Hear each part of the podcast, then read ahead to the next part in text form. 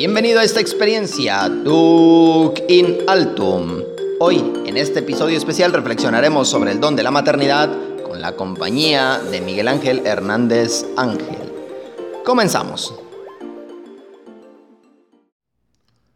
Como ya nos decía Omar, el día de hoy hablaremos sobre la maternidad, la cual hoy, 10 de mayo, se celebra a todas las madres hemos recurrido al pensamiento de San Juan Pablo II en la carta apostólica Mulieris Dignitatem, en el número 18.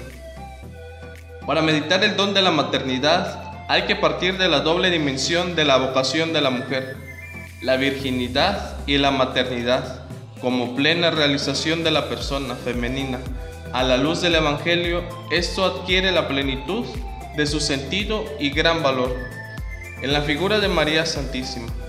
En ella coexiste esta doble dimensión sin excluirse ni poner límite y debe ayudar a las mujeres a entender la vivencia de estas realidades que no se contraponen.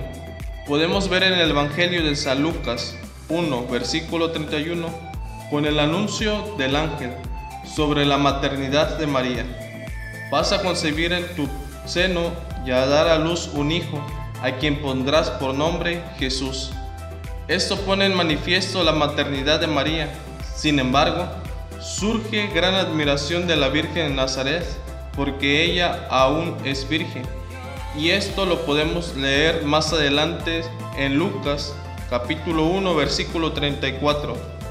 María respondió al ángel, ¿cómo será esto posible si no conozco varón?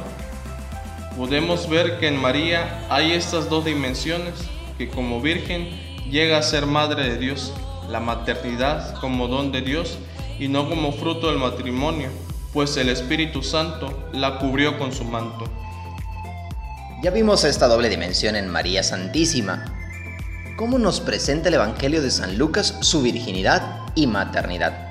Sin embargo, el día de hoy estamos celebrando a las madres que muchas de ellas tienen algo en común con María, con la mujer de Nazaret, y esto es la maternidad. Entonces, siguiendo el pensamiento de San Juan Pablo II, reflexionaremos lo que nos dice referente a la maternidad. La maternidad es fruto de la unión matrimonial de un hombre y de una mujer, es decir, de aquel conocimiento bíblico que corresponde a la unión de los dos en una sola carne. De este modo se realiza, por parte de la mujer, un don de sí especial, como expresión de aquel amor esponsal mediante el cual los esposos se unen íntimamente para hacer una sola carne. Por lo tanto, se puede deducir que la maternidad es fruto del amor que se da en esa relación íntima entre el hombre y la mujer, ya que no se puede prescindir uno del otro, porque se abren a un nuevo ser. Esta maternidad, desde el momento de la concepción, implica una apertura a la vida, que es el papel principal de la mujer, en donde ella se realizará en plenitud al aceptarlo con una disponibilidad interior de esta sola carne. Entonces, los esposos participan del poder creador de Dios. La realización plena de la mujer se encontrará con la apertura a la maternidad por su constitución física y su organismo, que tienen una disposición natural para ella, es decir, desde la concepción, la gestación y el parto del niño, esta corresponde a la estructura psicofísica de la mujer, pues a veces se limita a una interpretación biofisiológica de ella, lo cual la empequeñece o reduce a una concepción material. La maternidad está unida a la estructura personal de su ser y la dimensión personal del don de sí. He adquirido un varón con el favor de Yahvé. El Creador concede a los padres el don de un hijo por parte de la mujer este hecho está unido de modo especial a un don sincero, es decir, las palabras de María en la Anunciación, hágase en mí según tu palabra, significa la disponibilidad de la mujer al don de sí y a, la, y a las y a la aceptación de la nueva vida.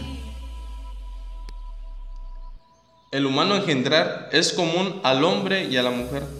La mujer es la que paga directamente por este común engendrar, que absorbe literalmente las energías de su cuerpo y de su alma. Por consiguiente, es necesario que el hombre sea plenamente consciente de que en este ser padres comunes, él contrae una deuda especial con la mujer. La maternidad conlleva una comunión especial con el misterio de la vida que madura en el seno de la mujer. La madre admira este misterio con intuición singular, comprende lo que lleva en su interior, a la luz del principio. La madre acepta y ama al hijo que lleva en su seno como una persona. De este modo único de contacto con el nuevo hombre que se está formando, crea a su vez una actitud hacia él no solo hacia el propio hijo, sino hacia el hombre en general, que caracteriza profundamente toda la personalidad de la mujer. El hombre, en su participación de, en el ser padre, se encuentra siempre fuera del proceso de gestación y nacimiento del hijo y debe, en tantos aspectos, conocer por la madre su propia paternidad la educación del hijo entendida globalmente debería abarcar en sí la doble aportación de los padres, la maternidad y la paternidad. Sin embargo, la contribución materna es decisiva y básica para la nueva personalidad humana. Finalmente, no solo este día que la sociedad celebra tu maternidad, sino siempre estás llamada a ver tu grandeza y apertura a este doble don maravilloso, el de ser mujer y el de ser madre. Gracias por tu sí a la vida. Gracias por construir en el matrimonio la paternidad. Gracias por tu sacrificio, por tu amor infinito. No olvides pedir constantemente la intercesión de María Santísima, modelo de Madre Perfecta para que te guíe y fortalezca en esta vocación a pesar de los sufrimientos por los cuales has pasado. Recuerda también ser agradecida con Dios por la madre que te dio y si la tienes, llámala y si no, ofrecerle una plegaria a Dios por ella. Muchas felicidades.